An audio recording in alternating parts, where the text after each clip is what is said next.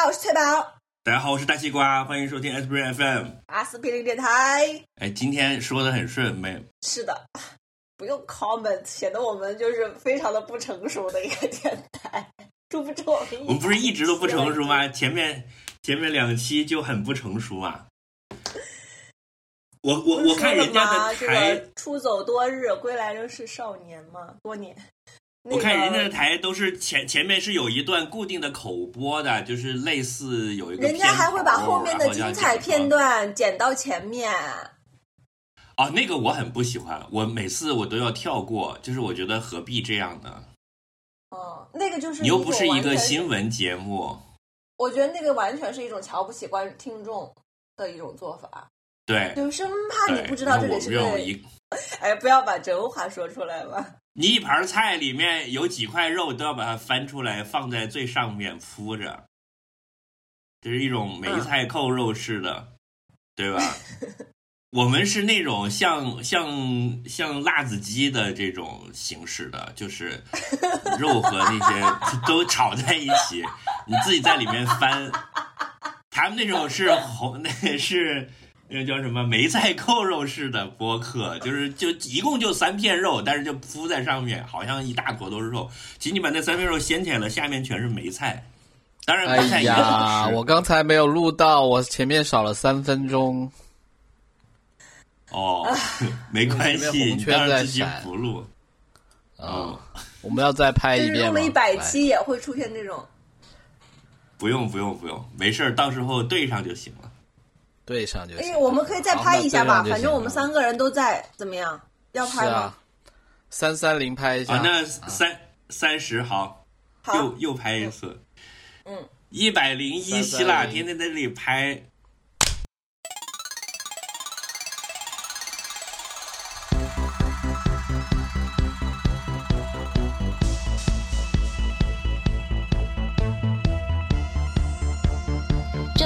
传说中的 Aspirin FM 阿司匹林电台。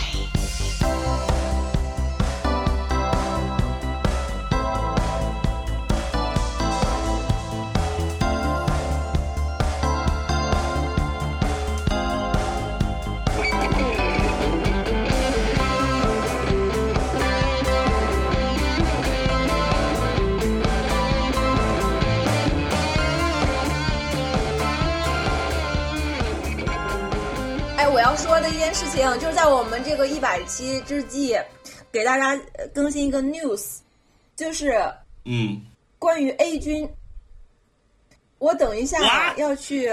我靠，这么 这个你这个天哪，你这个草蛇灰线堪比，我操，你这个时代的眼泪了，是不是？堪比 GOT 是吧？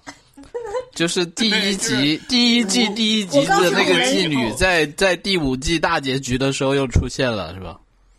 我我告诉你们，最最令人震惊的，我告诉你们最令人震惊的是，我录完节目以后就要去参加 A 君的 farewell farewell party，然后他要润润了，那你的同事就都知道 A 君是谁了耶？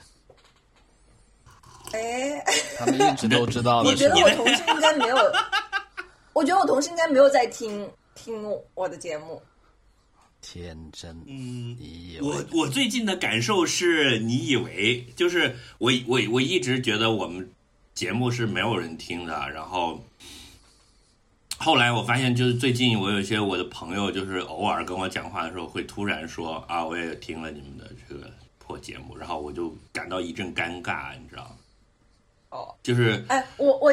我讲完了，讲完了。我先 update 一下。你你你说你说，啊。我 update 一下 A 君的情况啊，因为我觉得没有其他人不知道 A 君，我觉得是最好的。就是，但是就是 A 君现在有两个小娃娃，就是儿女成双，还有一个大金毛，然后他还有老婆，然后他们一家五口，就是呃下周就要去新加坡了。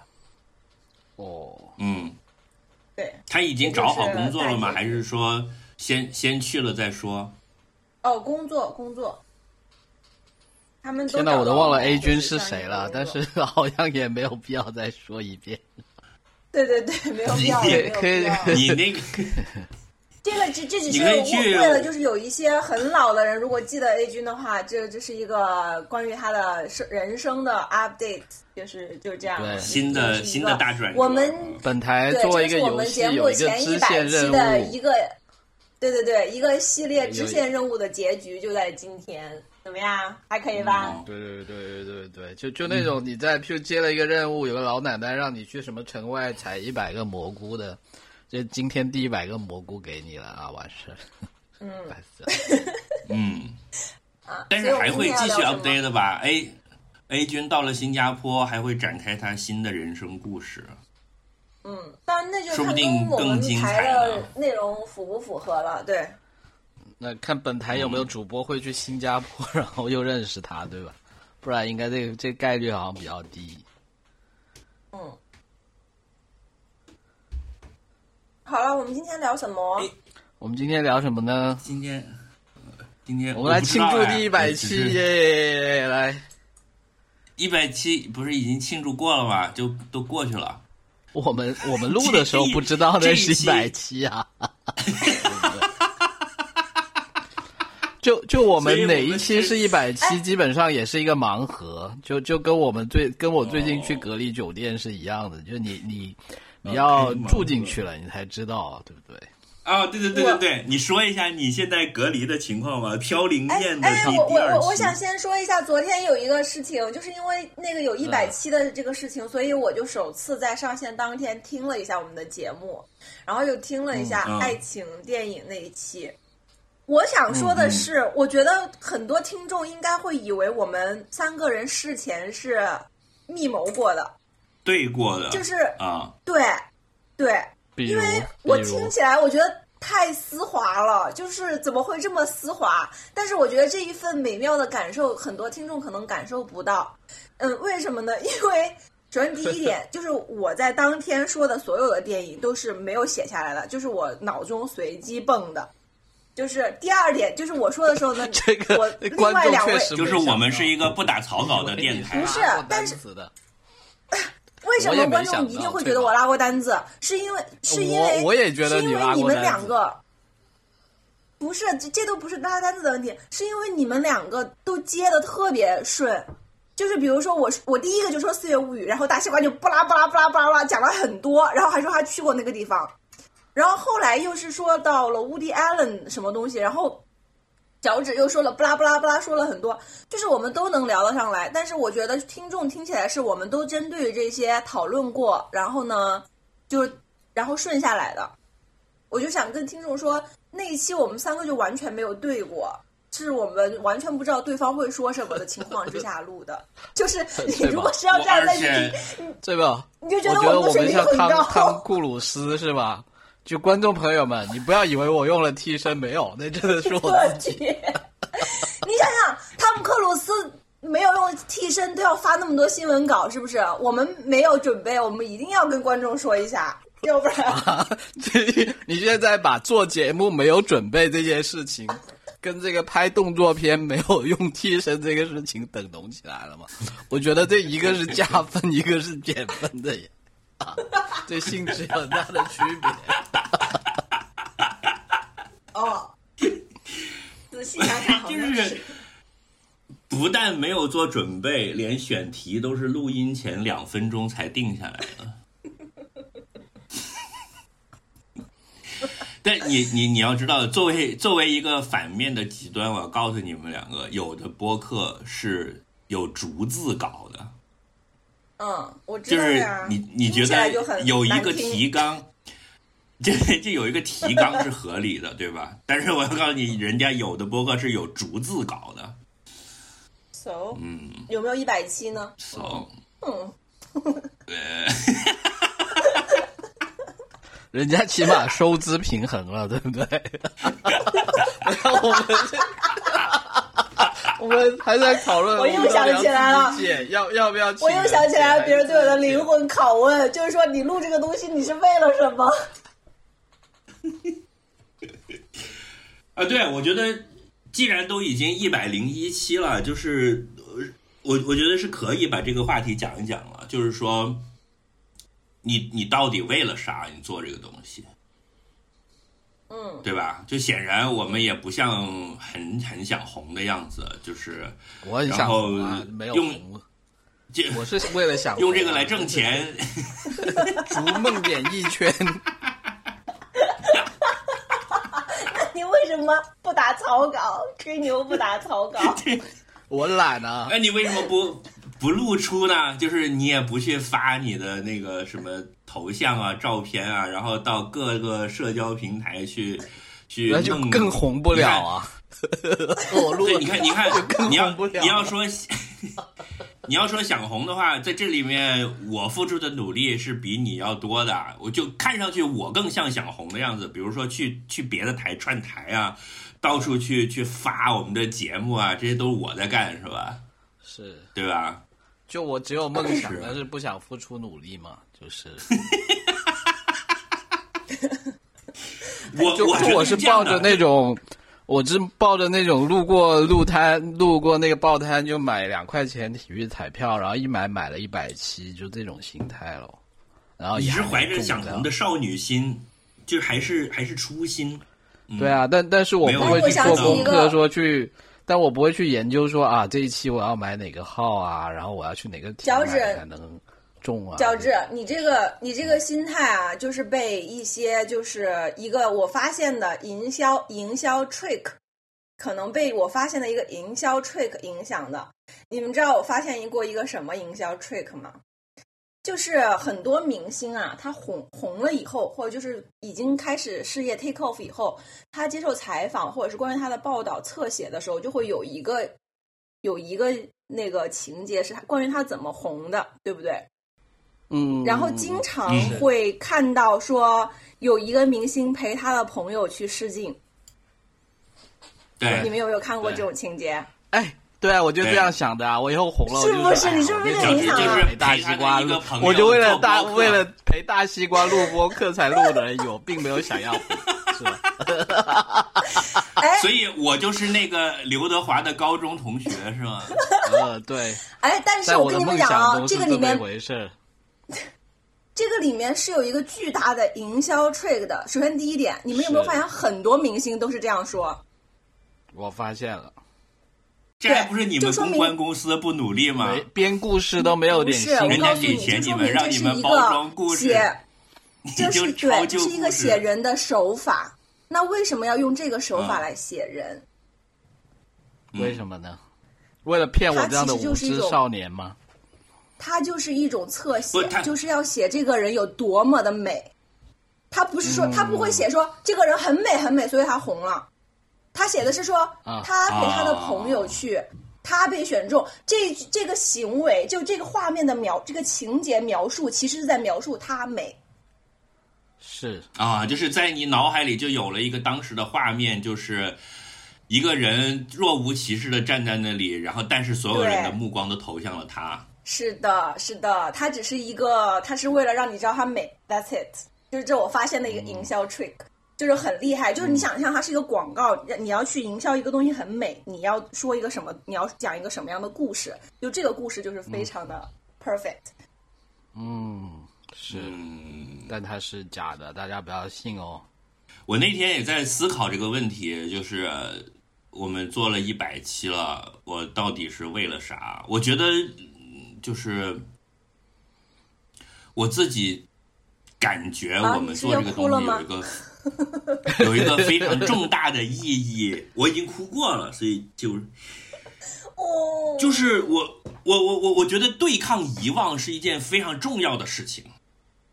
嗯，就是这个疫情以来，然后呃，你像我有很多上海的朋友在家里关了，然后最近不是终于出来了吗？然后包括我自己，我昨天也是第一次上街，也也在家待了一个月了。上街的时候就有一种不现实感，就是说你在家一个月，这中间你曾经很生气，曾经很骂骂咧咧，说我操，怎么这个事儿搞成这样？他妈的，我连最基本的自由都没有了。但是当这个自由来到的时候，比如说解封这件事情的通知来的时候，你就很兴奋，对吧？你说那我终于可以出去了。然后等我骑着单车出去了，在街上走的时候。我就发现我的心情啊，很很难形容。就是说，他没有一种沉冤得雪的痛快感，就像说有一个人他他他强奸了我爸，然后我我十 年爸做错了什么？对我十年练功，终于手刃了他那种那种痛快的发泄出来的感觉没有。我走在街上，发现就是一切仿佛没有发生过，就是好像野猫都不知道这个地球上面有人类。呃，对呀，对呀，就是过去的这一个月，我的沮丧、我的愤怒、我的失落，好像就没有过。然后呢，那些店开门了，你就大家就笑嘻嘻的又去买东西。然后那天我我就跟，呃，就像雨水里的眼泪都遗忘在时间里。嗯，对，是的，是的，是的，哎，诗性大发了。然后。呃，我就跟我我跟朋友在聊天聊这个事儿的时候，我就发现这个事情啊，是我上岁数了之后的一个我我才发现这个事儿的恐怖，就是所谓 air quote 遗忘的力量是比我小时候想象的要大的。比如说这个事儿，就我我可以想见，在不远的将来，在想起这个事儿的时候，大家。就会说哦，那时候你也在上海啊，哦，你也关了一个月，啊，那真挺痛苦的。好，就就这样就过去了。但是你真实的那个痛苦，你是不会记得的了。就是你大概会在脑海里留下了一个模糊的记忆，或者说你就在日记本上写下一句“那几天我很痛苦”，但是跟你真的在那个里面的时候的那种切身的体会是不一样的。很多那个时候的愤怒，你发过的毒誓，你都会忘记的。就像类似那种咬牙切齿说：“我这辈子再也不要用人用枪指着我的头。”你你你可能说过一些这样的话，但是你后来就都忘记了。回来，我这辈子好想觉得我们用枪指着我的头一次，但是不要杀死我。你刚刚一说，不知道为什么，就是那个画面特别吸引我，我就想，哦，好想要。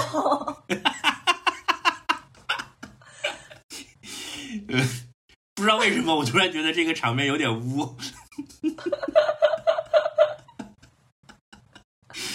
然后我觉得我们一百期了，搞了有多少年啊？我们从一三年、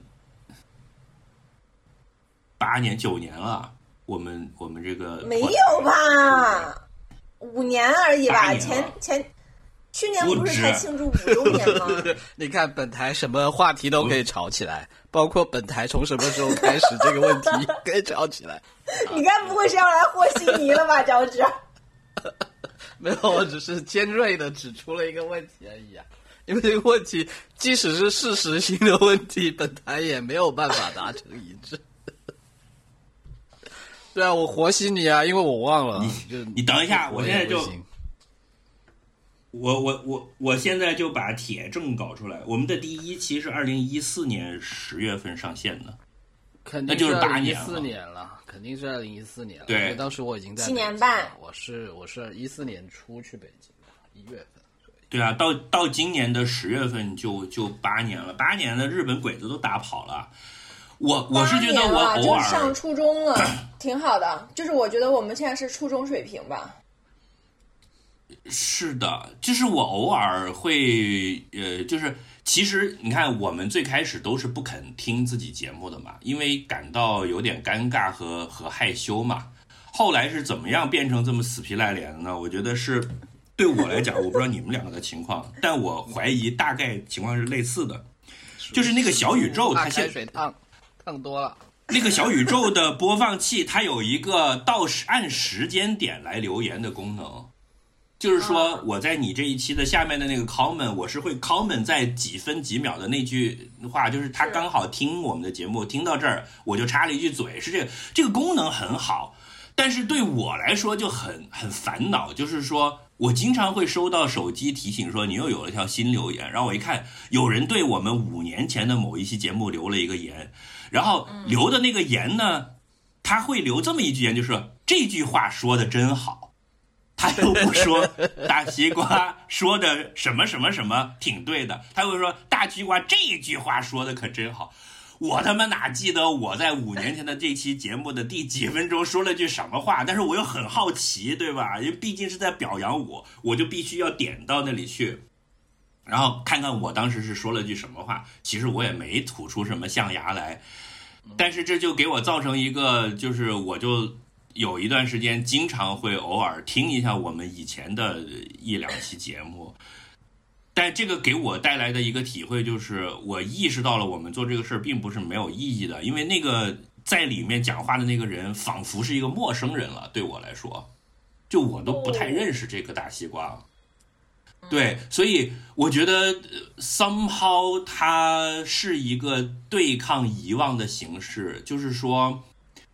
我做了一个比写日记更加高效和完整的记录，把我们每每一个每隔个一两个星期就会大放厥词，而且说的都是真心话，就没有什么修饰。我觉得这一点我们还是挺可贵的。就是我反正放的屁都是真屁，然后我现在回去听，我就能知道当时的我是真的是怎么想的，或者当时发生了些什么。从下期开始，我觉得这个大冒险。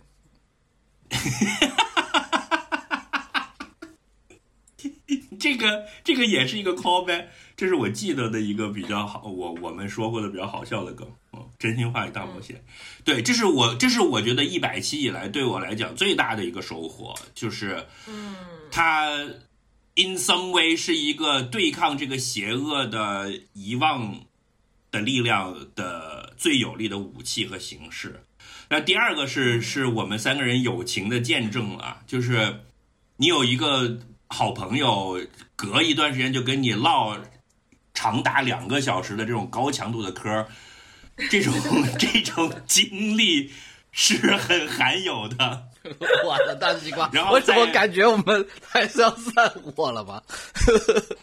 啊，感觉是录完这期要要散伙了，我来了。不是不是，就是。煽情这种事情我们不常做，虽然我们节目里面也经常哭啊，但是在互相对对方表达 感谢这种事情，我觉得差不多一百期是可以干一次的，这个不算过分。就是我曾经想过，就是这个事儿大概要多久，以多大的频率去去做一次？比如说，呃，你跟你妈要多久说一次“我爱你，妈妈”？就是大概每年这个母亲节搞一下，是吧？平时你也不会这么说。那我们是怎么着？每一百期搞一次？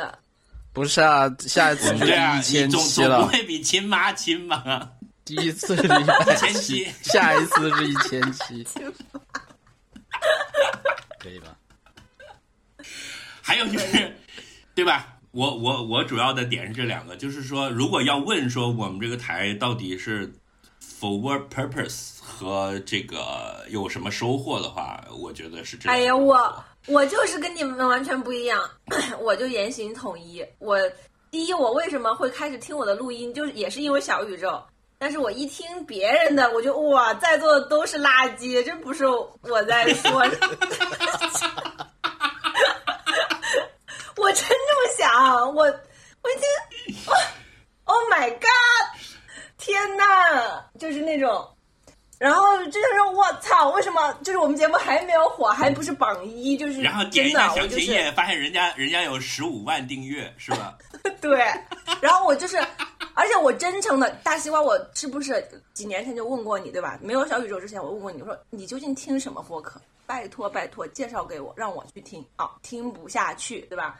然后因为有小宇宙，然后播客火了以后呢，豆瓣上面有很多人推荐啊，我经常听的播客是巴拉巴拉巴拉，啊，我给大家推荐一个巴拉巴拉巴拉，甚至我在 B 站上面看一个 transgender 的 UP 主，他发了一个，他推荐了两个播客，其中有一个说，我觉得这个讲 transgender 特别好，他本身是 transgender，他推荐了一个节目，觉得讲 trans transgender 特别好，我一听，妈呀，我我听到第九分钟我就血压升高了，这是啥呀？Oh my god！然后我就觉得，你觉得没有我们讲的好是吧？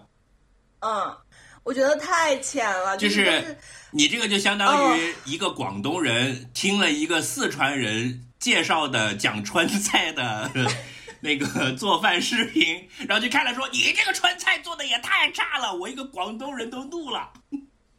对，你这种你不被人打死，我靠！这是这是我这是真实的感真癖嘛，就是我的真癖就是这样的，就是真实的感受是这样的，所以我就想说，我再去听我们节目，我就觉得我们节目非常好，就是。就是跟我考经常考试的时候一样，就是考完试觉得自己很差，就觉得自己哪个题哪个题做的很差，结果一放榜，竟然又是第一名，比我差的人还有对，然后就很多人 在那你现在是反过来了，对吧？那个绿茶，现在你是自己在录的时候觉得自己很牛，然后一放榜一看这个播放数据，我们都在后面。这就是你小时候欠下的债，对，报应啊，报应啊，他妈，你去，你在你去看一下我们在小宇宙上的订阅数，刚刚过一千。还是一千零几，然后你在这里自我感觉良好，还大放厥词。这个一千还是我们的都是都是大西瓜到处串彩串大米，婉莹女士使劲带，你知道婉莹经常。他在他自己的几万订阅的播客里面直接口播说 s r i FM 都不红，真的是没天理，就是已经带到这个程度了，然后把我们从九百带到了一千零七。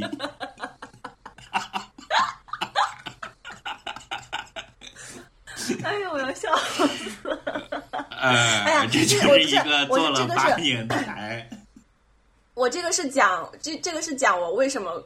可以开始听我们的节目，就之前确实是因为我觉得不不咋地嘛，然后后来因为听了别人更不咋地，所以我觉得哎，你不是说你不能听播客是因为生理上的缺陷吗？就是你听播客你没法做别的事情吗？对对对，就是没有办法集中精力。对对对，所以我现在就集中精力听我们在。不，我是觉得好听的播客还是很多啦，就是我你看我自己长期听的。这个还是跟我的生理缺陷有关，就是我确实确实无法，就是我对于信息的那个浓度的要求质量缺乏代表性团体是吧？对吧？你也说，对对对对，我对缺缺乏那个信息浓度的要求非常高，就是就是这个这个我不知道是什么原因，反正就是一些缺陷吧。我对那个信息浓度要求太高了，所以我就是听不了播客。嗯，然后。嗯，然后讲为什么我录播客，就是说实话，我真的是从来没有想过这个问题。我觉得，就好多人就说：“哎呀，你怎么那么早久之前就开始录播客，好潮啊！”然后我也没这个感觉，我就觉得就是一件很普通的事情。我自己比较惊讶的是，为什么能够？因为你是沾了我的光啊！因为当时你们都不知道播客是啥，就我说可以做播客嘛。对，然后我说我们三个人反正要聊天的，不如把它录下来给别人听。我们聊天聊的这么好听，只有我们三个人听太亏了。我们反正每个星期也是要聊天的，不如把它录下来，也也让别人也沾沾光，是吧？嗯，然后但是我觉得我比较惊讶的是，居然录了这么久，这个挺有意思的。我觉得一度我们似乎要失去活力了，就是要要倒闭梗了。倒闭梗来了！我的天啊，我我我已经发现了，就是就是我就是就这几个梗，就这几个梗就是过不去了。我我一度发现我们要倒闭了，就是 真的，就是我就是觉得说，哎，好像很久，已经已经两个月没有人说要录音喽，就是这种。感觉，然后呢，号召两下呢，就是哎呀，我也比较忙，这个也比较忙。然后呢，我就又问，就是哎呀，我觉得我们最近也没什么新的可以聊，聊的都差不多了，该聊的话题，对吧？今年火的，我们四年前都已经聊完了，摸得聊了，对吧？后来是为什么？后来还是因为，还是因为粉丝吧，还是因为我们，就是后来发现。就是三个人陆续发现，居然真的有陌生人粉丝来听节目。我觉得这个对我们可能也是一个大的触动吧。就是我，我操，还真的有人听，是这样的，对，真的有人听这个节目，结果没赶上地铁，迟到了，然后得多录几期这个。好冷啊！是是，这个这个倒是是真的。就是我觉得我们台的一个很很重要的一点，就是我们没有把观众放在放在。最重要的位置，对，就是说，我们跟别的播客有一个不一样的地方，就是我们真的是只为了自己爽而做的。就是我我我既不求财，也不求红，我们我们就是自己聊天聊的爽，高度重合。对，就是自己都是在打飞机而已，对吧？不求做爱，只求打飞机。看嘛，这个意思。对，就是反正我自己也要打飞机，我不如把它录下来。你们爱看就看，你不看也无所谓，反正我也已经爽了，对吧？我们是一个飞机台，就是我我一开始觉得是这样的，就是说。嗯，为什么我们不会去做那些我们自己认为是讨好观众的事情？我们是因为我们什么都是把自己放到第一位的，就是说我们觉得这样高级，我们就这么做。如果有人跑过来说你那样做就能就能红，我们，呃，你你是说打飞机这个说法过于男权了是吗？那我们可以说什么搓包鱼？不是不是。不是，是你怎么都 PTSD 了？被我批判的，我是要夸你。你先讲你的，先讲你的。哦哦，下一个就做全好。嗯，对对，但是但是后来确实就是这个是不能否认的，就是我我是不能装这个逼的，就是我们确实在观众的鼓励和支持之下获得了莫大的力量和勇气。就是我们在做不下去的时候受到了听众的激励，然后我们又又又。继续去做了，而且观听众的很多给我们的反馈，恰呀，怎么不自洽？我们不管不顾观众了，然后自己爽了，怎么又要他们来激励你呢？后来这个一会儿谈谈新风都能给你们兜回来。好，继续继续继续。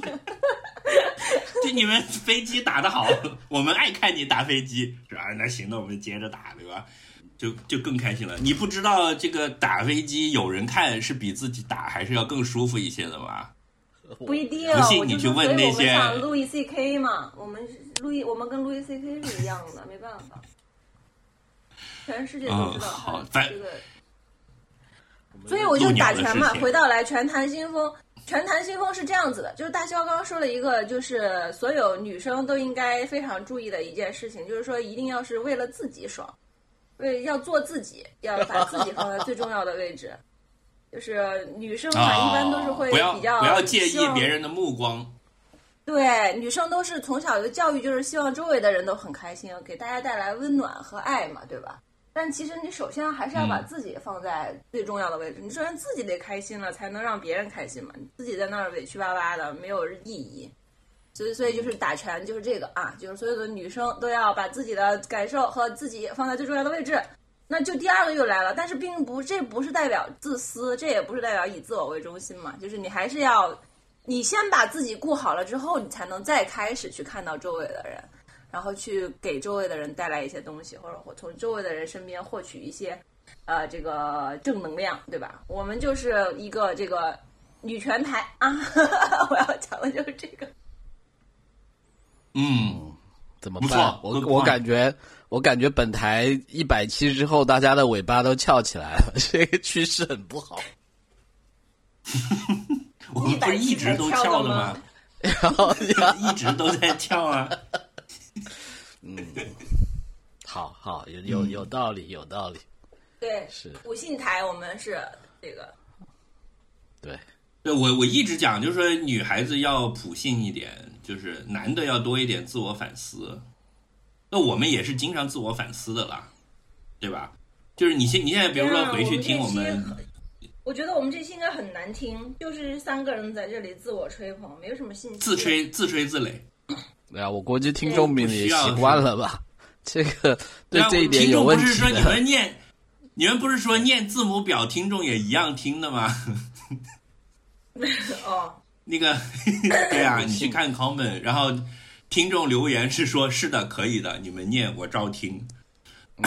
发完这个留言就取关我们了，其实已经。对我，我我觉得我们还是有一个进步的轨迹可以看到了。就比如说我们这个几年前讲的那个话，是以现在的标准去看，是可以挑很多毛病的。我学识也进步了，观念上也是在进步的，就我们互相还是在促进的。因为对我来说。我们三个人每隔一周的碰一次头，实际上就是如果只讲最功利的那一面的话，实际上是我吸收信息的一种提高效率的极大的方式。嗯，比如说我自己去看书、看看电影，我有我自己的筛选机制，对吧？但是这样的话，时间长了就会走窄了。所以我要我我极其就是一个可信的推荐员，对对我自己的个人的知识上的成长来讲是极其重要的。而你们两个人就是对，就是我的一个非常可信的，相当于就是说是一个我已经调教了十几年的人工智能大数据的 filter。天哪，原来我跟翠宝对你来说就是一个你调教了十几年的。就是我说极其功利的一面来看，你也可以把它这么看。嗯，就是如果只去讲功利的那一面的话，可以，对吧？尽情的享用。所以是一个。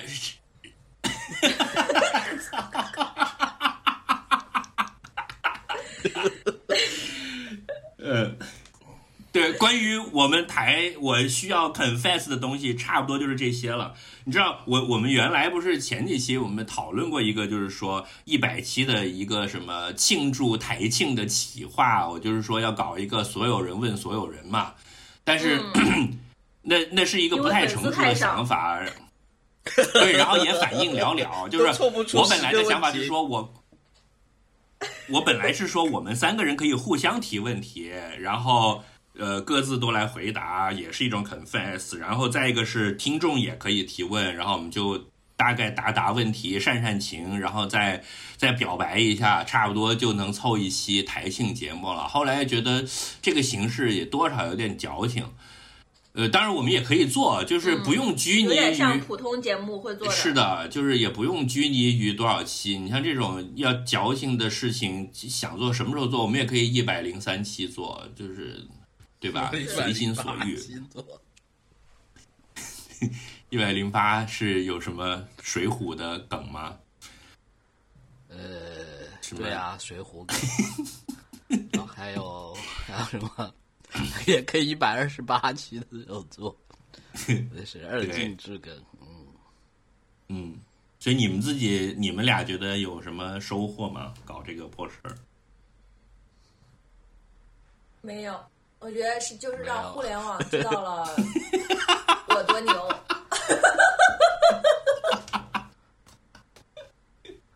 就是为这个世界上的数字垃圾又添上了我自己的一代啊！你们都在扔垃圾，我也扔。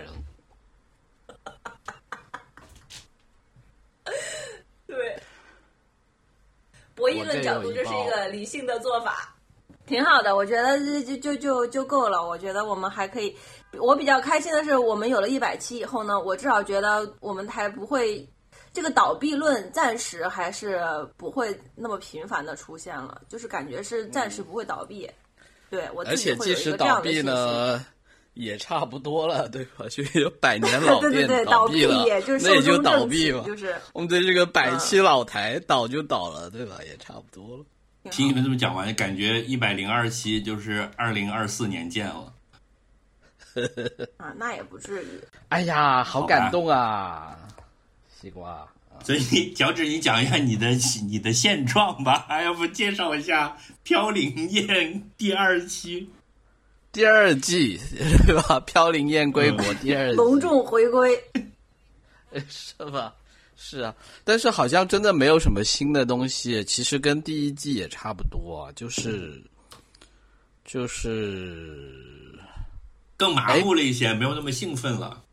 呃，也不是，就是感觉就是我我经历了翠宝之前说的那些，我又经历了一遍呗。就是要开盲盒、住酒店。哎，但是我有一些问题啊，我我觉得有有可能不太一样的是，好像上次翠宝的那一次，你们还坐飞机前不用做核酸，对不对？因为那时候还没有这个东西，是不是？对，不用。嗯，然后我现在就要。对，我现在就要做核酸了，就是要做各种核酸，然后大概是这样子吧。然后，嗯，开盲盒会需要你检查你的疫苗吗？诶，是这样子的，就是因为因为其实整个情况是这样子，就我我最近不是从澳大利亚回回国嘛，然后诶，前期准备工作，第一，机票很不好买，因为五个一的政策，澳大利亚回国只有四趟，一个星期只有四趟航班，然后所以飞机票都贵的离谱，主要经常去各各个的官网看他们有没有便宜的票。第二呢，就是现在的要求是上飞机之前其实有两套标准了，第一是大使馆他会给你一个健康码，那我这个健康码就要做。反正之前是要求要做四次核酸，但后来现在改成要做两次核酸了。做两次核酸，但是呢，航空公司像我做的是厦航，厦航它也要另外两次核酸。但这两次核酸里面有一次是重合的，所以就其实就是上飞机之前要做三次核酸，然后要填无数的表，就是要填各种表去申请码，就大使馆的健康码，然后福建的码，然后还有海关的码。然后这些，所以就是你要提前规划好了。就是你，因为很有可能你弄这些码之后就没有时间去做一些其他正常要做的事情，譬如吃饭啊什么的。就我那天飞机上就有一个小伙子，他说他他全天就吃了一个巧克力，啥都没吃，所以已经快不行了。然后其他的好像也没有什么吧。下了飞机就是要。下了飞机要做核酸，我上飞机前在做核酸，下飞机之后也在做核酸。然后，哎，对我我当时也是下飞机做核酸。然后下飞机做的这个核酸捅的特别深，你知道吗？就是我，是我这辈子被人捅的最深的一次，serious。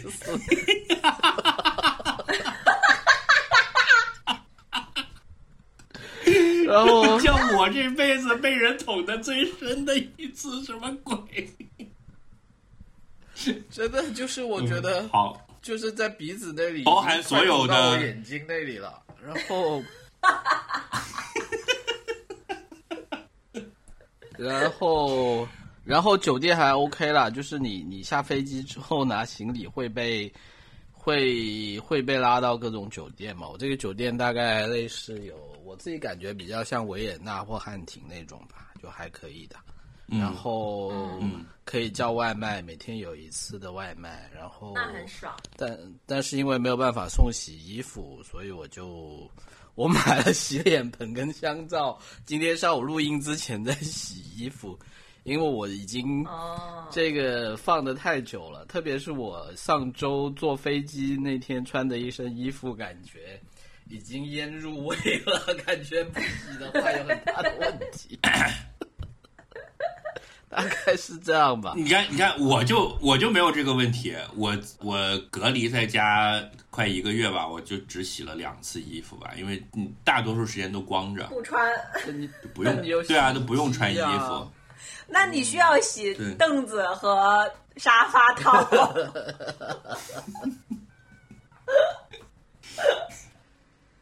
哎，而且你主要是在家夸张点了，我就洗的很少。对啊，你在家你信任那些东西嘛？在在在酒店你还是觉得嗯，就要买一大包消毒的东西在那里擦擦擦擦擦的。是。来汇报完了，《飘零燕》第二季。所以你的感受呢？就是你你多久没回国了？有没有觉得 外卖好吃？有没有觉得祖国特别好？还没见到祖国呢，就是有见到了，通过窗口，每天都在看这个厦门市这个非常繁华的市容，就是就是外卖很快啊，买东西也很快啊，也都都是些层次，物质极大丰富，对。对啊，就是对啊，因为我以前在澳洲买。网购这都是一两周起跳的，对不对？现在居然两小时就送到了，有点 有点太幸福了。这么快吗？两小时有点夸张吧？没有，他现在有这种，他现在有那种去便利店帮你，对，当就是他叫那种，就说他也是外卖，但他不是外卖吃的给你，跑腿，外卖这种叫跑腿，超市的东西，嗯，这种叫跑腿订单。对对对对，我不是跟你讲过，晚上我还我还叫买烟的嘛，就是就是有人去便利店帮帮你买盒烟之类的。是是，但是酒店就是他不不准不准送酒，不准送电器了，就是为啥？呃，我不知道啊，因为因为你想，这些人关在酒店，你他如果准准准你买买酒，很多人就每天喝喝醉了，就时间过得快啊，就一眨眼一天就过了嘛。因为还是啊，那为什么不准呢？喝酒有什么风险啊？喝酒酒精中毒啊？对，或者怕你喝死在酒店吗？是也有可能哦。反正喝了酒就会有很多意想不到的状况发生，控制不了了嘛。喝酒就是跟嗑药是一样的，其实。是是哦，那你也。我想一想，人喝酒之后最大的风险是什么？酒后乱性。不是啊，是这酒精中毒会死啊，喝酒死人很常见的，就跟 OD 是一样的。对啊，是酒精中毒，很多人被送急诊，要赶紧吊水冲淡酒精浓度。是这么，尤其是你喝到，尤其是自己一个人喝到微醺以后，你就会 lost count，你根本不知道自己喝多少。嗯，我隔离在家一个月，我喝掉了一箱啤酒。妈耶！我就是四月底开始知道要隔离的时候，我就在网上下单了，就是什么啤酒、薯片、可乐，就是。各种吃喝嘛，就在来我们分享一下零食清单，因为真的没有事情干，我现在整天就是吃吃吃吃吃，觉得抑制不住自己的食欲。你就逛一下一个什么京东，有一些什么零食铺子，就有很多各种零食啊。就我当时是买了一些薯片，就那个乐事薯片出了一种，它叫做什么什么天然系列。就是可能用的马铃薯的质量好一点吧，然后我当时买的是有一种叫天然海盐口味的和一个什么海苔味的，然后这两种 配上配上我自己冰的麒麟啤酒，就是我每天晚上在追那个 Breaking Bad 的时候的搭配。我不是已经一口气已经看到第三季了吗？本台已经从这个介绍如何减肥，急速转向介绍大家如何吃零食。啊，这个这个是需要的，因为当时不是上海的很多同志们在水深火热之中嘛，然后当时我看了一些分享的帖子，就是说你千万不要忘记了搞一些这种。啊，让自己快乐的东西，就是一些 comfort food，就不要只有呃生存的基本条件，你要有一些让自己减压的，因为这个是保证自己心理健康的大量的脂肪必要环节。对啊，就是快乐的东西，所以我就买了两箱可乐嘛。我那个可乐来的还稍微晚了一点，就是我的可乐送到的时候，我们。我们的那个快递已经不能进小区了，所以我是走到小区门口，然后一手拎一箱这样拎回来的。在然后拎回来的时候，正好是大家又在排队搞核酸的时候，就在注目礼之下，我扛着两箱可乐回来了，就有一种 我真行啊，大家都羡慕死我了，就那种感觉。怎么了？你喝了可乐就不用做核酸了吗？啊？也要啊，但是我快乐啊。我快乐的做核酸，大家是愁眉苦脸的做核酸。谢谢咖啡因，谢谢蔗糖，谢谢尼古丁，嗯，谢谢酒精，嗯，不能再往下谢了，再往下谢就是一些咖啡因禁品了。还有好多别的音，那个音字辈的兄弟们就不要出场了，就只有咖啡因出来一下就可以了。我昨天上街了，我跟你们说了吗？就是我大概一个月以来终于解禁了，然后昨天跟这个几个朋友一起从鼓楼骑单车，沿着中轴线，呃，到了前门，然后又去了天坛。哎，有遇到你传说中的那个电子幕墙吗？啊，已经拆了是吧？那个已经已经解除了，对。封印已解除。然后昨天因为是一个，对，昨天是一个特别的日子，就是是一个在中国互联网上不能说的日子，但是我就正好骑着单车去了广场。难怪你就去搞事情，哎。对，就是回到我前面讲的那个东西，就是说有的事儿你你不能因为那个就把它忘掉，一定要一定要记住，嗯，大概是这样。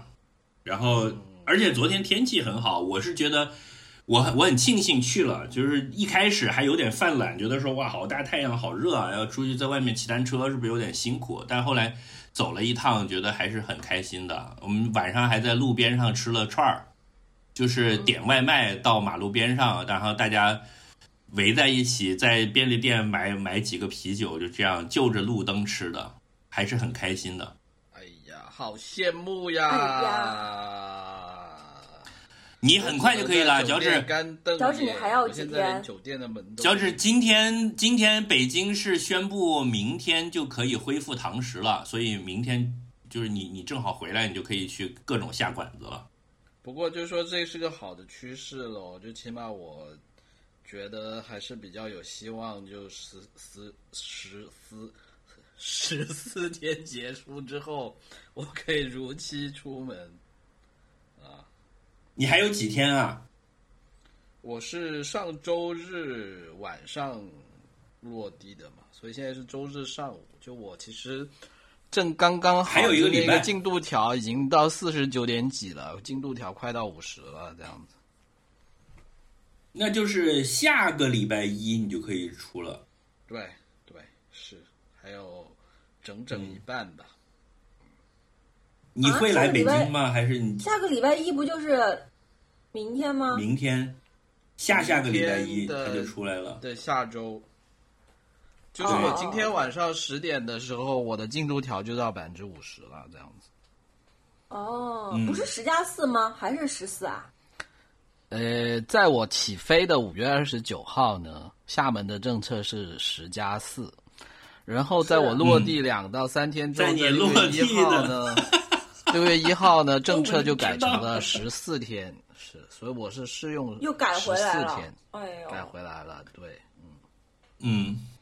那看来所以你会来北京吗？还是你就在深圳打个转就回去了？我得先在深圳待上七天，然后再看政策吧。就你知道现在的问题，就是你不能呃预计太长远的东西。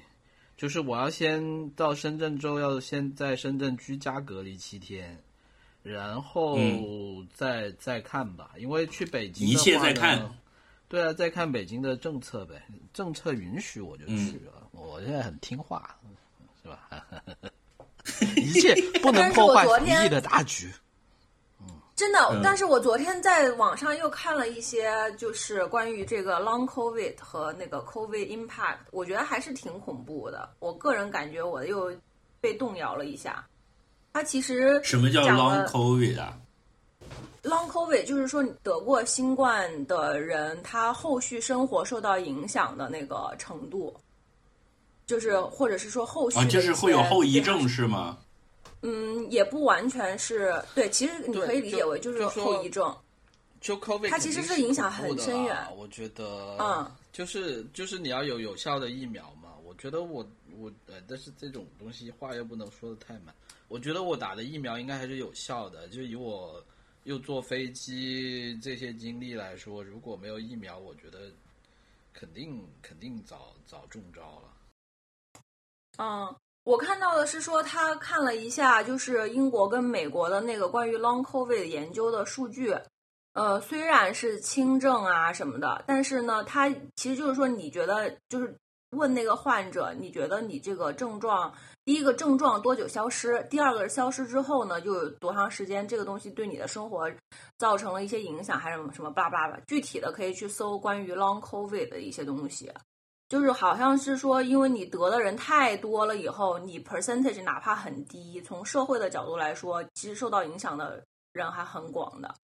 然后第二个就是关于现在有很多学界去讲这个 COVID 孤儿，也还是挺恐怖的。嗯，说美国有二十万的儿童，至少在过去两年里面有一个家长或者是照顾他的人因为 COVID 去世。有一万多儿童就是彻底成为孤儿，就是 lost their caregiver to COVID。然后说全球有一百多万的儿童，主要就是儿童比较受影响吧，因为这些儿童在就是什么都不知道的情况下失去了就是自己给照顾自己的人嘛。就是反正我看了一些这个数据，我就觉得还是挺恐怖的。因为可能我觉得是这样的，就是关于底层人民的生活和儿童的生活，可能因为离我们这种人比较远，所以看不到。对对，我是看到一个，就是昨天新看了新闻，我就有一些这种感触吧。但我也当然这肯定是天气的啊，不是不是外媒啊。就是哎呀，就说就说哎呀，这些事情肯定都是弱势群体受到的。影响比较大了，你像我们几个都还可以都在家上班的嘛。那你想那些，比如说如果如果因为 COVID 没有办法我如我我如果是一个手停口停的这个 working class，就是那种体力劳动的阶层的话，我肯定是受影响非常大的。是的，是的。嗯，你像我自己在家待了一个月，就是你所谓的 work from home，工资还照发着。但如果我是一个，比如说。送快递的小哥或者什么的，那真的是挺惨的，就是我肯定收入大打折扣。我觉得，我觉得不管是对哪个国家来说，它的这个 impact 都是战争级别的，所以就是大家都有很大的影响。对，就是我我是看到一篇看上去有点像替中国的这个 lockdown 政策辩护的一篇文章。但我觉得多少讲的也有道理，就是它其实里面的核心点就是刚才翠宝讲的这几个，就是说你现在看着呃国外都放开了，好像挺好，然后你觉得我们这锁着就就很不好，对吧？但那美国死了多少人，你你算过这个账没有？就你如果想要变成美国现在这个样子，美国去年很糟糕的时候死好多人的那那一步，你你是跳不过的，你得学他，也也经历这么一遭才行的。就是说，这两种苦你必须得选一种来受的话，那还是 lockdown 要好一点。它大概的立论是这样子的。那我想一想，如果按人人口规模的话，中国比美国还大。如果以以那个，当然这里面你又可以去 argue 那个死亡数据的统计口径的问题，因为。美国的那个死亡了几十万人，他并不一定都很多是直接死亡，他把一些相关的有有关系的都弄上了。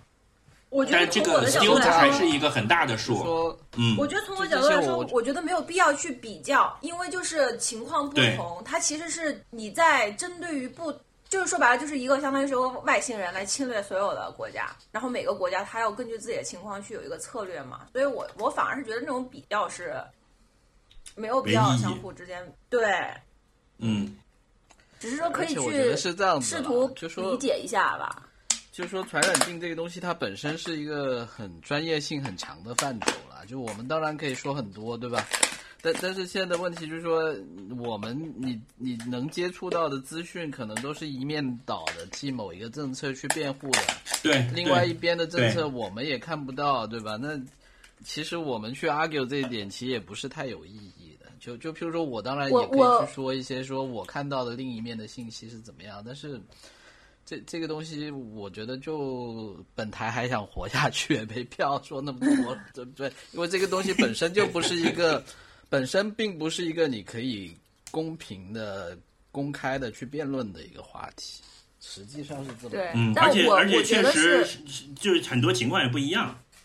对，我觉得主要是第一个是情况不一样，第二个是说，我觉得对于个人来说的话，你只能是去 try and understand，就是你只能要去获取更多新的你之前不知道的信息，去，嗯，去，就等于说每个人他都是需要自己在心中有一个逻辑的嘛，就你不可能会觉得啊，这个世界就是所有人都是傻逼，太乱了，对吧？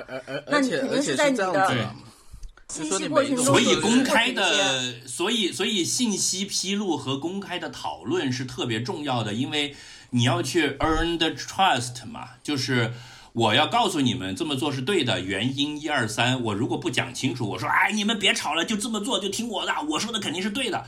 如果你们信任我，没问题。但如果这个过程中我做的很多事情让你们产生了疑惑，你们来质问我，我还不许你说的话，就会产生连锁反应。就现在的中国的问题主要是这个，倒不是真的说大家觉得中国现在做的很不好了，而只是就是说我，嗯，而且乔治，你说你就说你你每一个策略。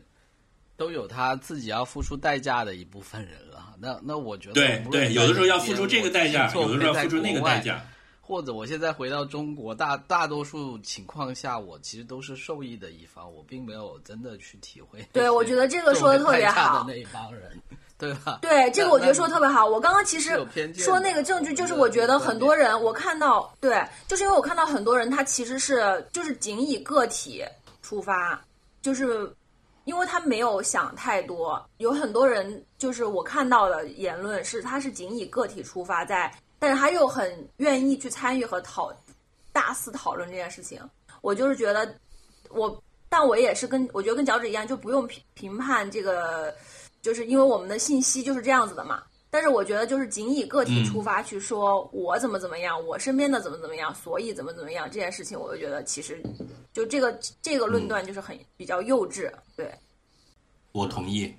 但我觉得那个信息披露和群众教育，然后把这个为什么我们要这么做要讲清楚，要说服大家，这个这个事儿还是确实是做的不够的。对对对，否则就不会导致那么多对猜疑了嘛，对吧？对，这个我同意。嗯。但是现在好在就是都放开了，我觉得我们也庆祝一下，北京跟上海都这个逐渐恢复了，其实挺好的。夏天也到了，希望希望这个疫情能够好一些。我我要尽快的恢复正常生活了，我我就是切实的。薯片已经因为薯片已经吃完了，啤酒也已经喝完了。啤完已经都变成肥肉了啊，是吧？对，然后我也觉得再继续这么下去，要回去上班的就是新裤子和新衣服了，是吧？所以感觉 他都不穿的，他只是说在这忽然恢复上班，发现裤子扣不上了，这才是恐怖的地方。真的，真的是真的。我要我要马上就是把那个锻炼，因为我以前上班的时候不是就整个生活非常有规律嘛，就是你你早上吃啥，然后每天的那个步数，包括那个我的 Apple Watch 的三个圈儿要要转上这个这个事儿也被打乱了嘛，因为以前上班我是坐地铁中间要走路啊什么的，每天中午在单位吃完了饭，我还会去小公园遛弯儿，我那个步数能保证的，后来就发现就保证不了了，就是。回归日常还是很重要的。嗯，是的。嗯，再一个就是一定把自己的呃记录是很重要的，一定把它记下来，因为善忘人人真的太善忘了。就是这个这个事儿给我们带来什么教训，就包括可能你在。处在这个事儿中的时候的一些看法，在事后你会被证明你当时的看法是错误的，你也要有这个反省的能力，就是你把当时的那个想法记下来，清清楚楚的原委，然后回过头来再看，发现哦，当时还是狭窄了，对吧？这样你以后就是才能进步嘛。我觉得，嗯，对，挺好的。我跟你们推荐，我最近在隔离期间看了几本好书。是非常值得推荐的，对啊，嗯，跟跟日本有关的，呃，我看了那个傅高义的新书，也不叫新书吧，一九年还是二零年的，算他最后一本书，因为他后来不是去世了嘛。作为一个这个哈佛系的东亚文化研究的泰斗级别的。大师他在去世之前最后出版的一本书，叫做《中国和日本一千五百年的交流史》，就非常的，就你一看这个标题就很宏大，一般人不敢写这个，就只有他就是会会会跑出来写这个东西，因为他是西方学术界公认的日本的专家 plus 中国的专家，就所以就他来干这个事儿。他的前言里面就说呢，我跟中国和日本都很熟。然后呢，我作为一个美国人呢，这个也很希望这两个国家关系搞好，但是显然最近是不太好的，所以呢，他就把他的这个历史上的中国和日本交流的交流史重新捋了一遍。这个，呃。以我我读这本书的一个体会就是说，类似这种框架式的通史性质的书呢，我以前是觉得不太行的。就是说，我会把它当做一个目录去读，比如说读完了之后，你再去把相关的展开，再去有更精精深的专注。比如说宋朝时候的中日交流是怎么样，肯定有一本更加专的书，对吧？你像这种就是很片儿汤。我以前会这么认为，你怎么可能一本书把一千五百年的事儿都说清楚呢？但现在我读完这本书之后，我这个想法发生一些变化，就是提纲挈领是一件更难做到的事儿。因为如果我是一个研究中日在宋代的某一个年号，那那几十年年间的交流的学者的话，其实是好做的，因为我只要把所有现在能找到的题材考古的成果全部都堆砌起来。就行了，就它是一个下苦功的事儿，但是像这种框架式的东西，必须要我把每个朝代的这种苦功都已经下完了之后，我再有一个 whole picture，然后才能够做一个提纲挈领。因为每一部分里面，你怎么样去把它的呃核心的要点提出来，是要求你先掌握了细节，你才能掌握全局的。所以就只有这种很大的大学者，或者就是已经 so called 学贯中西，上下五千年，你才能去讲说中国文化的最核心的点是啥，对吧？所以反而这种书是最不片汤的，是是比那种子呃专注级别的是要甚至要高一个 level 的。那当然，我不知道我我我这么表达这个意思表达清楚了没有？整体论嘛，就是整体论对于小入门小白也很友好。是的，但是呢，这个整体论的这个人他提出的这个整体论是不是可信？你要有自己的判断标准。就也许他是偏颇的，他比如说他就只抓住了其中的一个核心，也许并不是全部。但因为他要有一个贯穿的这个东西，呃，傅高义上一本书是很厉害的，可以有多个核心，可以八核。呃，傅高义上一本书不就是邓小平时代嘛，对吧？他是讲了中国整个改革开放的历程，用邓小平来来来串起了这个中国的当代史。所以他在中日交流一千五百年这块呢，在在那一段他也是写的是特别出彩。就他其实讲了。呃，虽然是一千五百年，但是古时候的那些其实是两三个章节就过去了。他最大的笔墨还是放在了明治维新之后，就尤其是比如说中国在甲午之后，就有一波日本留学潮。你看，像鲁迅啊，他们那波当时都是留日的，因为当时比留欧留美要方便和便宜，所以有一大批中国的，呃，清末的有志青年都是去去日本留学的。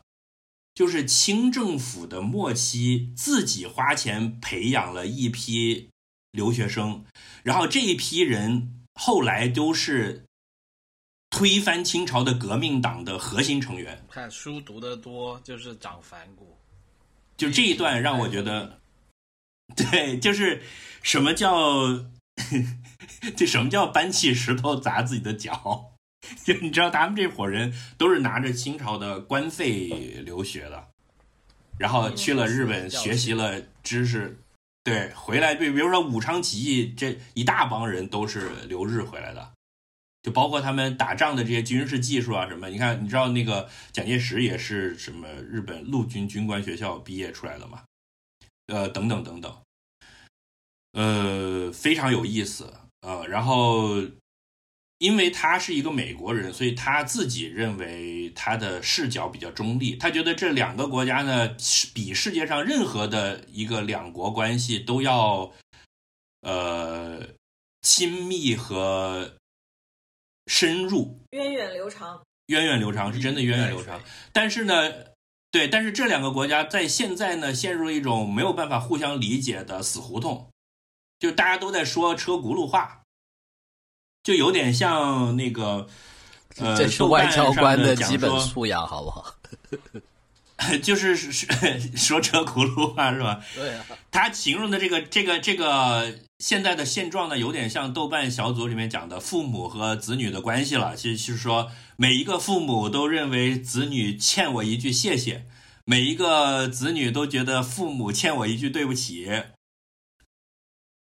有点像现在的这个两国关系，但是这是他的一家之言，我觉得不是的，我我是不认同他这个看法的。我自己从一个呃对这个国家也是有很多就是喜爱，但是同时中日友好有长期的观察，对，但同时我也对日本在很多方面是确实是有很就是不可谅不可原谅的错误，至今还没有。有深入的反省的，我觉得他们确实是没有这么做的。包括我去看了广岛的原爆博物馆，我觉得它一直是一种受害者叙事，就是缺乏真正的反省。Compare to 德国，对吧？嗯，我以前觉得这个是中国官方的一种一种片儿汤话，但是随着我对这个国家的了解深入，我发现确实是这样的。他们很多反省是没有没没有到位的，是一种应付式的。嗯，他内心深处还是一种受害者叙事。But anyway，就是这本书非常的值得一看。呃，他把我最近好几年以来的很多阅读的知识点串起来了。嗯，而且他最终也没有指明一个方向，因为他也觉得，嗯，他不配，他没有这个资格，因为这个一定是要由中日两国人民自己的。能够产生出卓远见识的政治家，然后带领两国人民去走出这个困境。嗯，呃，而且一定是，如果能够做到这件事儿的话，一定是对世界文明是一个巨大的贡献。嗯，就如果我们中日两国人民能把这事儿办好的话，能把现在的这个困难克服掉的话。或者这个问题解决掉的话，是对世界文明的一大贡献。我觉得这个话说的非常对，就是继续对抗，就是呃，或者一直搁置这个问题，不是个好事儿。而且甚至于他他也很直白的讲到了，说很可能很多美国人都不乐于见到这个状况，但是中日两国人民可一定要去做到这一点，这是他希望的。嗯，然后我读到这里我就很感动，因为这个老头儿他已经一个美国人，他作为。对他作为 中国人民的老朋友，国际主义精神，对同同时也是日本人民的老朋友。因为傅高义他的第一本在学术界出名的书是写日本的嘛，就是《Japan as Number One》的七十年代末嘛。然后后来他又转向了研究中国，然后又取得了巨大的成就嘛。所以他是等于美国的学术界里面就是又跟又通日本又通中国的一个独一份儿的一个人。但他现在已经死了。所以呢，可能美国将来在这个事儿上能帮我们忙的人也没有了，呃，甚至他们也不太愿意帮这个忙，甚至他乐于见到你们吵架了。所以，呃，这个问题可能将来的解决是更难了的。但是希望我们就是两国人民能够有一个卓远见识去解决这个问题啊！我觉得这个高度就非常高。我我我我挺推荐这本书的，就也许它可能学术价值上。来讲，对我没有起到一个特别大的作用，因为我我最近这两年读过的相关的书也也有那么几本了，所以就他给我一个大的框架，但是他这种这种意识让我觉得啊，这就是那种 so called 的泰斗该有的东西。嗯，对，非常非常的推荐这本书，就算算一个重磅的一本书吧。嗯，大鳄的最后一本书啊。好的，没有没有简体版啊，这本书因为算一些原因，它没有简体版，嗯，只有繁体中文版，嗯，还有一个要推荐的非常重要的东西，也是就是哇重磅出出击的，就是 美国单口喜剧界的大师乔治卡林。就那个老头儿啊，呃，你你说重磅出击的时候，我就想象你喝着啤酒，拿着薯片，然后说重磅。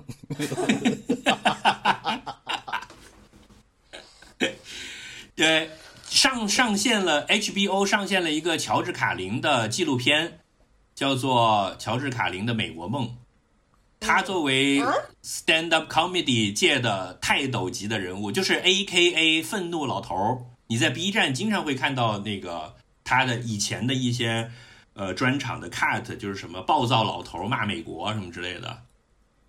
然后呃，有人拍了他的纪录片，就是讲述他的生平的，然后一共上下两集，加起来可能有三四个小时吧。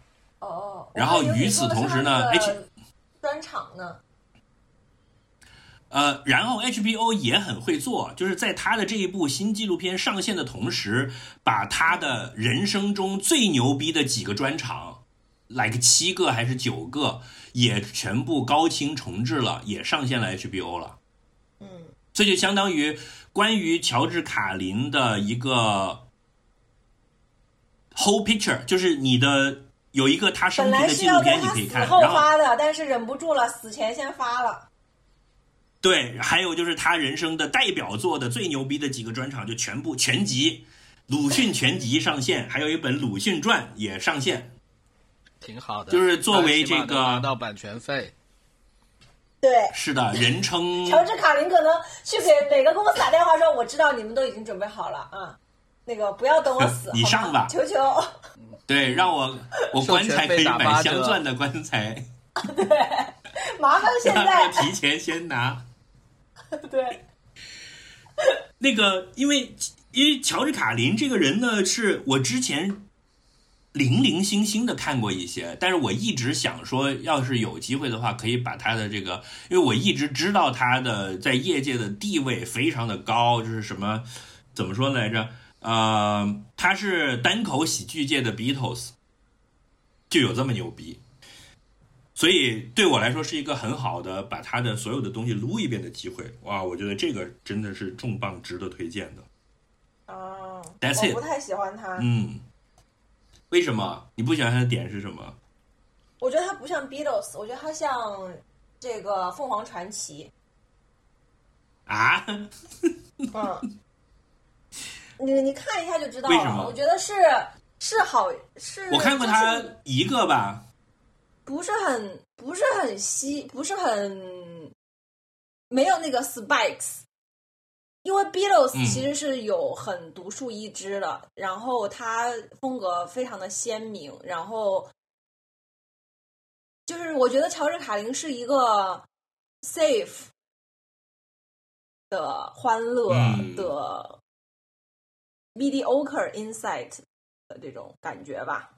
那我当然是我完全是我个人的。感觉啊，也有我觉得还有一个可能是因为有代际差异，就是因为我是在就是二零就是二零一五年、二零一八年往后，然后他看看他那么早之前的嘛，对吧？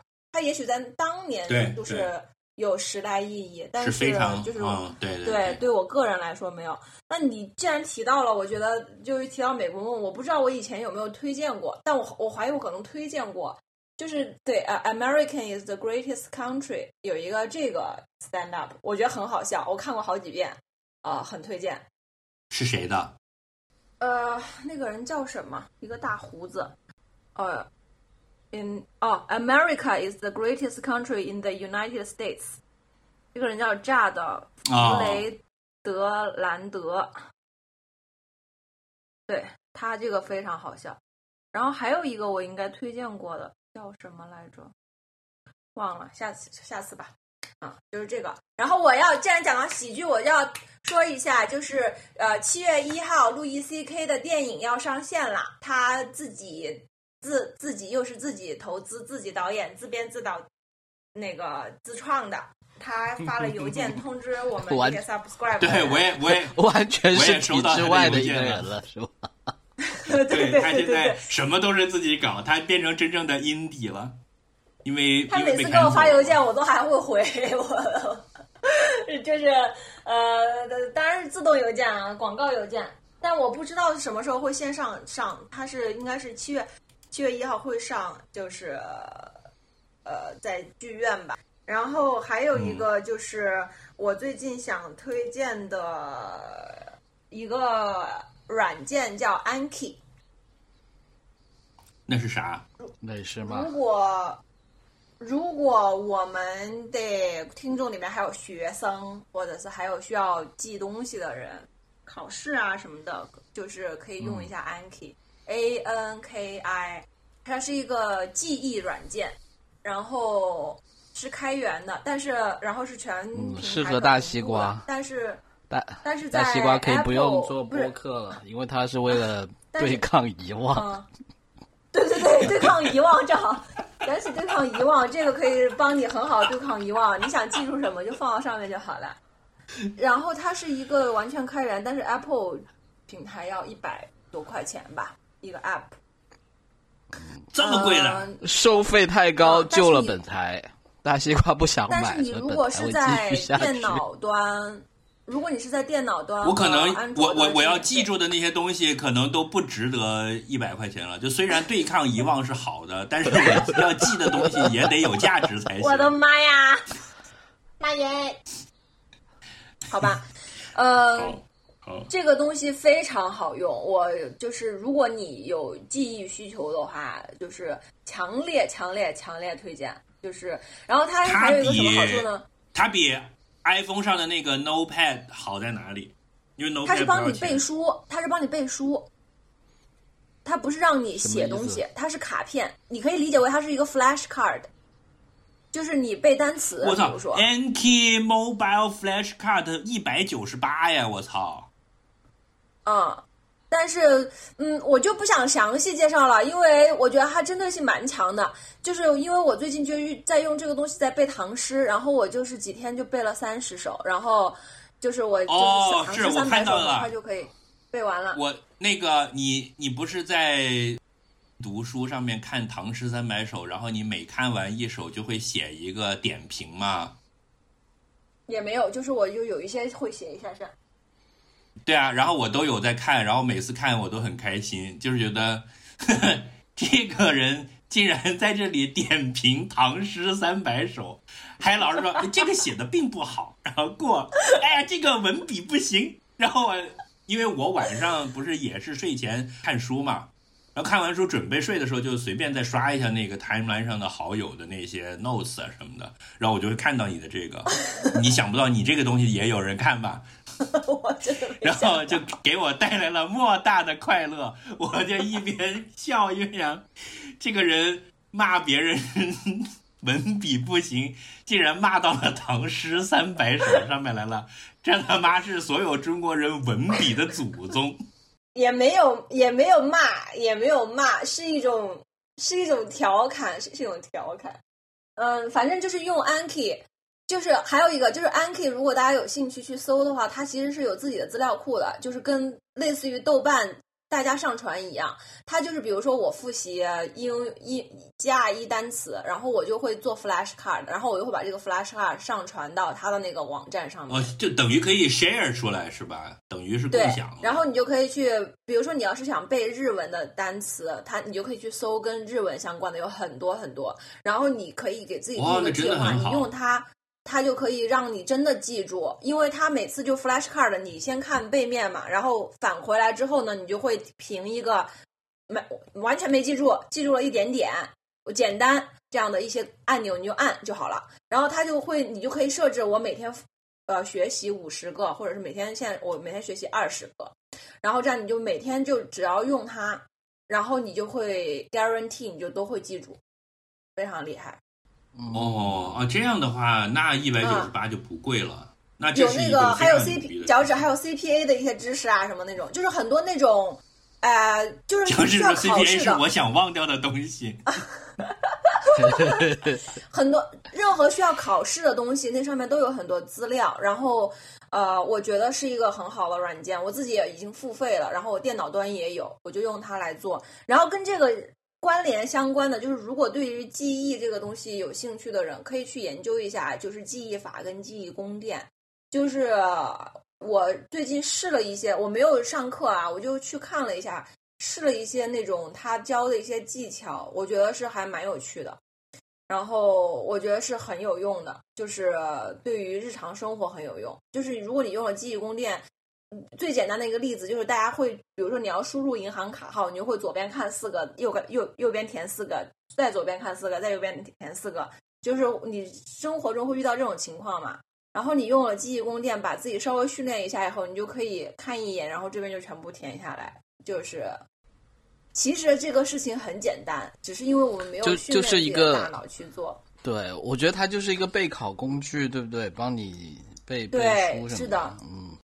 但其实你可以发觉到，生活中有很多事情，你可以用一些这种技巧，就会让你的生活很简单。就你比如说，你就可以记住所有人的车牌号码之类的。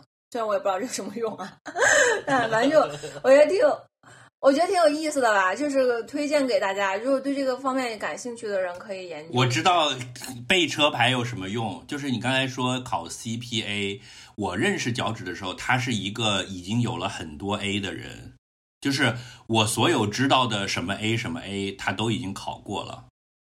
然后，如果接下来他再用这个东西把车牌再记的话，他就可以去 CIA 了。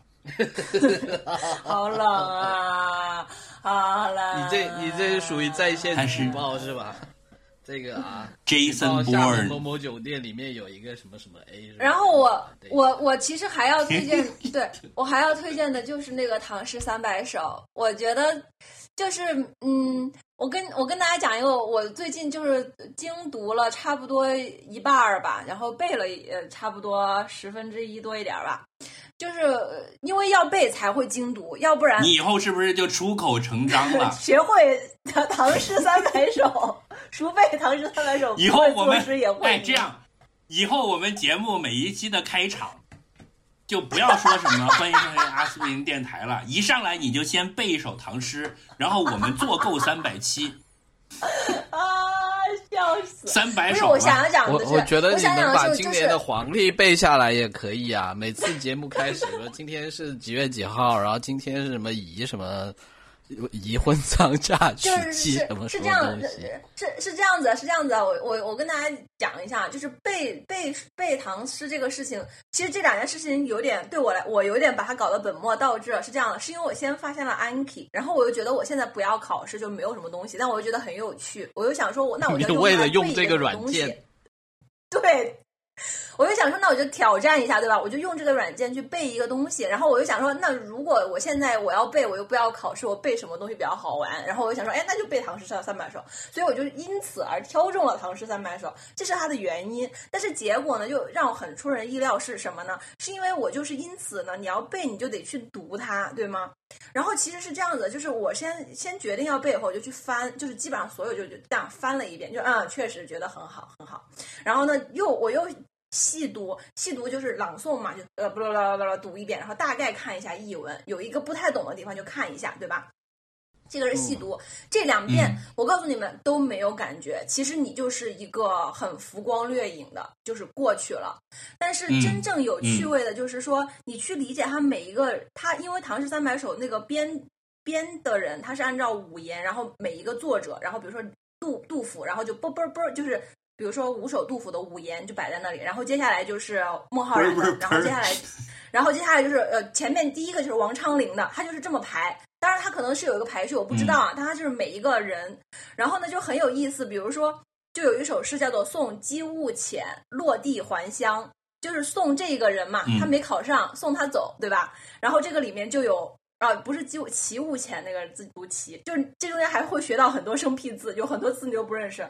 就送齐物前落地还乡，然后就会讲，然后你就会你要你要背的话，你就会需要很仔细的去读它每一个字，然后你要把这个字呢在脑海中形成一个画面。这个过程其实是因为要被我强迫自己去做的，但是就特别有趣味。重点是我先背了这首，过了过了几首以后，接下来就出现了齐物前，然后就有一首他的诗。然后就是就是你能感到是他还乡以后，他去就是去郊游，就是，然后他就讲的是说他忧郁未断绝，就是说啊，他就是心情就是不是很好，然后就出去玩儿，然后就讲他出去玩儿的时候的一些看到的东西，然后最后就有一句就是就是讲自己的那个。直抒胸臆的嘛，你就会发现，就是相互之间，就是经常他们都是，其实相互之间是朋友，就是有人说串台嘛，就是有人说是吧？对，就是串台。然后就这个听我们讲了一期，上一期说，哎，他们录过一期烧纸的节目，然后你再再点下一个播客，哎，就是 烧纸那期了，非常有。对，非常有趣味。就是这个人去王昌龄那儿，然后还有就比如说杜杜甫就写梦李白，就是他们相互之间都是就是有很多很多千丝万缕的关系。然后而且你嗯，就是把他的诗都连着看，然后又跟很多人并排看，你就会特别深刻的感受到这个人跟那个人的性格差得很远，然后他们的那个性格特点就非常非常的鲜明，就忽然就活了，嗯，特别特别有意思。所以我真的特别强烈大家推荐，因为它又很很很 safe。就是肯定是好的嘛，就是经就是最经典的经典嘛，就是是非常好的东西。然后这里面其实是有很深的趣味的。但如果你只是说朗诵一下，你会真的就我，你像我之前活了那么多年，也经常看一些诗啊，然后也我们学习也学过很多嘛。但你没有去那样看的时候呢，就没有少了那个趣味。我觉得大家在家就是有闲时间的话，可以试一试。我觉得就你就试，比如说前面十首去这样看。就非常非常有趣，哦，嗯，我以前呢曾经在那个手机阅读里面搞过唐诗三百首。我有一段时间是想着说，每天早上去上班的路上看书也看不进去，看一首唐诗还是可以的。然后就下载好了唐诗三百首。后来呢，我就因此认识了张九龄，因为我以前不知道张九龄这个这个人。后来我就认识了他，因为张九龄就相当于 abandon，是什么意思？张怎么理解？这句话就是就是第一首就是他，然后我再也没有看过第二首，就像背单词的时候的 abandon 一样。哎呀，对。后来你就转去了新中国播客三百期，对吧？大概这个意思。新中国播客三百期还行。嗯，哎，这么一说，真的有可能可以搞编一个这个东西。嗯。还有一个就是，呃，我我不知道是不是 misinformation，但是就有人说在那个电子平台上面读小说比较合适，然后呢，呃，知识性的书呢读纸质书比较合适。但有可能是 misinformation。为什么？听听就好。就是说，呃，因为我们不是数字源著名的话呢，我们因为小时候学习都是用纸质书，所以你那个大脑呢，就是 wired as，就是你看纸质书的时候就会进入到那个学习 mode。然后其实你看电子书呢，就是很容易，然后你看电子书其实就很容易忘，所以建议大家学习的类的书呢，就看纸质的。然后，但是你其实看小说呢，你又没有必要看纸质的，因为你看纸质你就会很痛苦，你就是因为你的大脑想要记住它。但其实小说是不要记住的，是你要去感受，然后很快过过过过过的这种。看小说应该像看电影一样欣赏。所以其实你可能就是看小说很痛苦，在纸质书上呢，你可能可以挪到电子上面，也许会给你新的体验。那你在电子上面学习可能很痛苦，你可能挪到纸质上面会给你新的体验。大概就是这个。感觉没啥根据。好的，好的，下周明天就要上班了。我明天也要上班了。我觉得是这样的，就我有一种很复杂的感情。对，就刚刚通知的时候，所有人都说：“哦，我本来以为不去公司我很很开心，结果我现在很想去公司。”然后到说：“哦，现在要上班了。”你就会开始：“哦，我之前说的是假的。” 我之前说假的，我不是说我自己都不知道，我之前自己说的是假的，应该是这种感觉。因为真让你不要真的不让你去上班的时候，你会很真诚的觉得啊，我还是有点想念我的公司。然后结果忽然说哦可以上班，就哦其实并也并没有那么想念。对啊，我就是这种感觉啊！我在家的时候，我是我我我有几天我是真的很想去上班。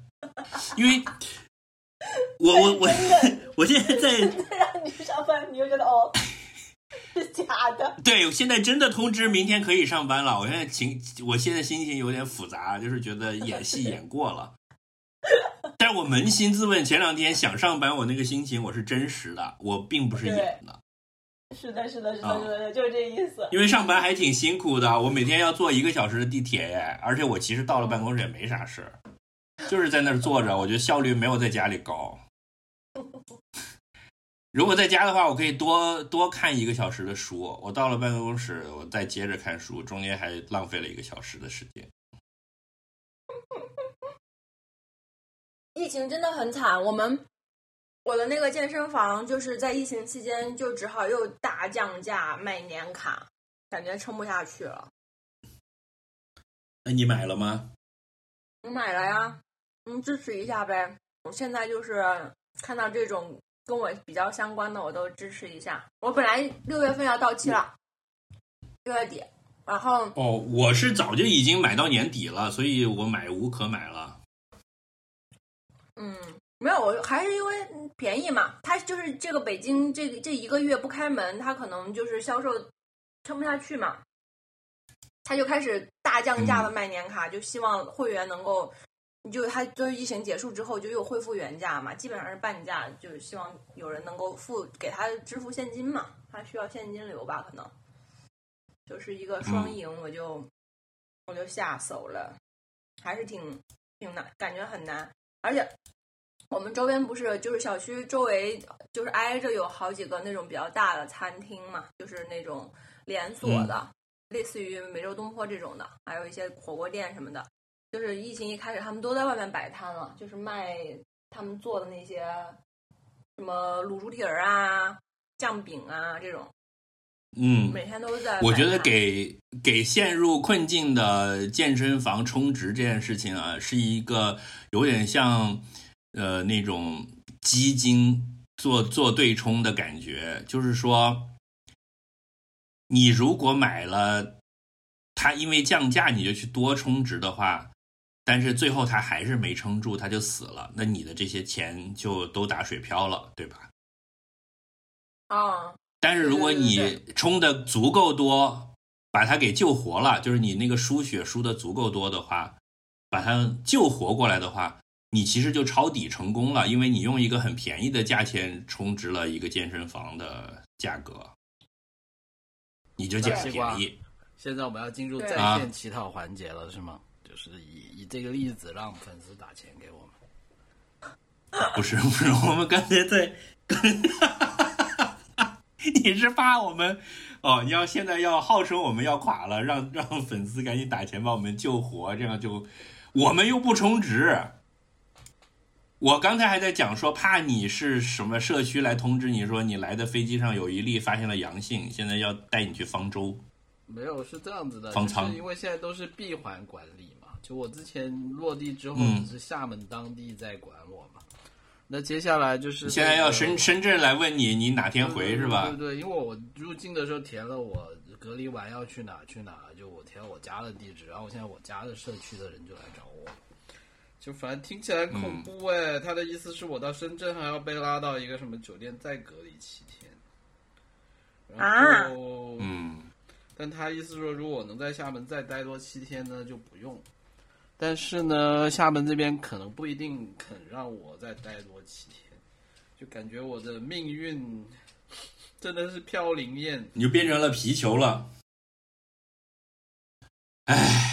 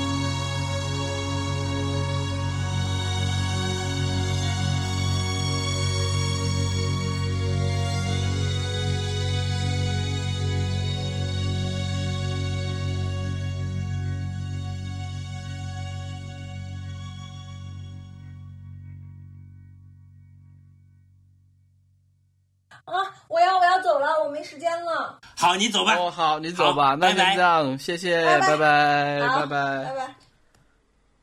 好，再见，拜拜拜拜，拜拜。啊，大西瓜，我挂的太快了，不好意思，我要去吃午饭了。我待会把文件发给你哈，么么哒。